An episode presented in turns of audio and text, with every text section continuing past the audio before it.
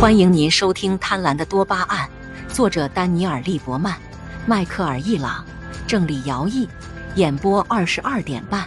欢迎订阅《贪婪的多巴胺》第三章：掌控的力量。ADHD 与交通事故频率。吸毒并不是这些孩子面临的唯一风险。患有 ADHD 的孩子很难从自己的环境中获取宝贵的资源。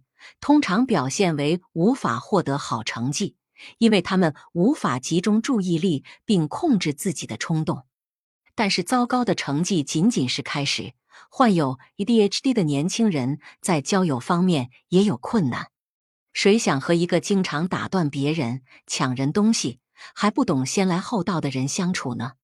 他们常常要反复阅读布置的作业才能理解材料，因为他们总是不断分心。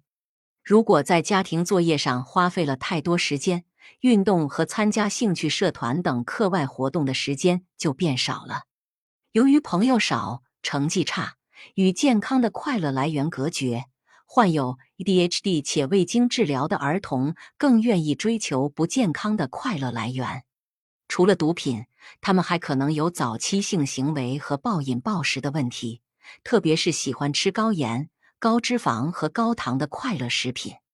一项涉及七十万儿童和成人，包括四万八千名 ADHD 患者的大规模研究发现，ADHD 患儿肥胖的可能性比正常儿童高出百分之四十，而成人患者更是高出百分之七十。这七十万名参与者来自世界各地，拥有不同的文化背景。因此，这项研究不仅比大多数类型的研究规模更大，而且更为多样化。这使得科学家们能够比较拥有不同饮食习惯的多个国家和地区的研究结果。然而，尽管卡塔尔、中国台湾和芬兰在饮食方面存在差异，但结论是相同的：居住的国家和地区不影响 ADHD 与肥胖的关系，性别也不影响。这项研究有优势，但也有劣势。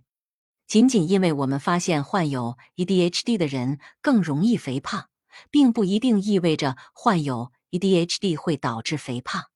如果是反过来呢？如果是超重在某种程度上影响了大脑并导致了 ADHD 呢？用科学术语来说，就是相关性并不意味着因果关系。仅仅因为两件事被一起发现，并不一定说明其中一件事导致了另一件事。如果我们能够证明人们在肥胖之前就出现了 ADHD 的症状，那么我们就更有信心说 ADHD 会导致肥胖。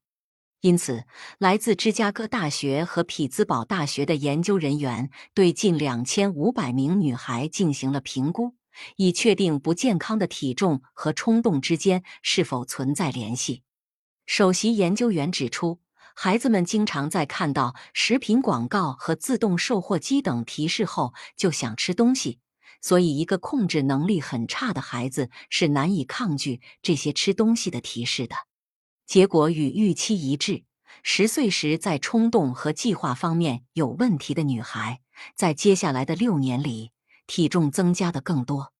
科学家们报告说，这些女孩之所以体重增加，有相当一部分原因是暴饮暴食，这是一种失去自我控制的强烈爆发。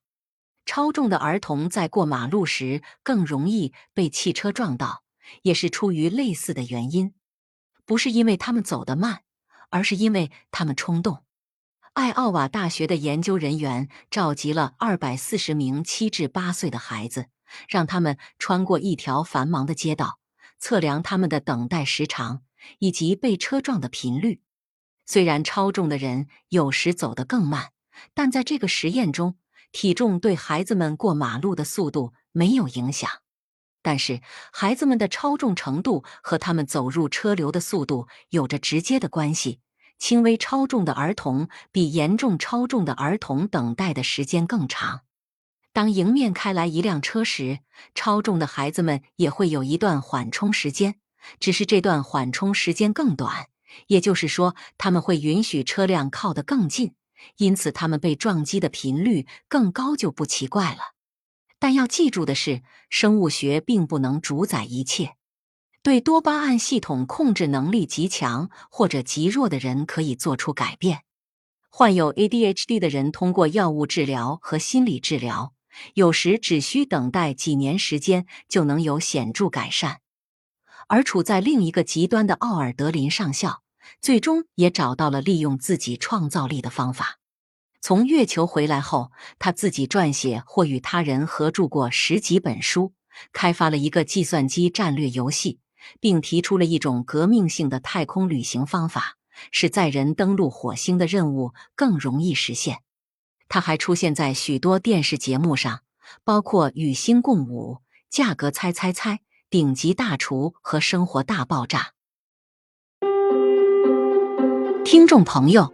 本集已播讲完毕，请订阅专辑，下一集精彩继续，欢迎收听。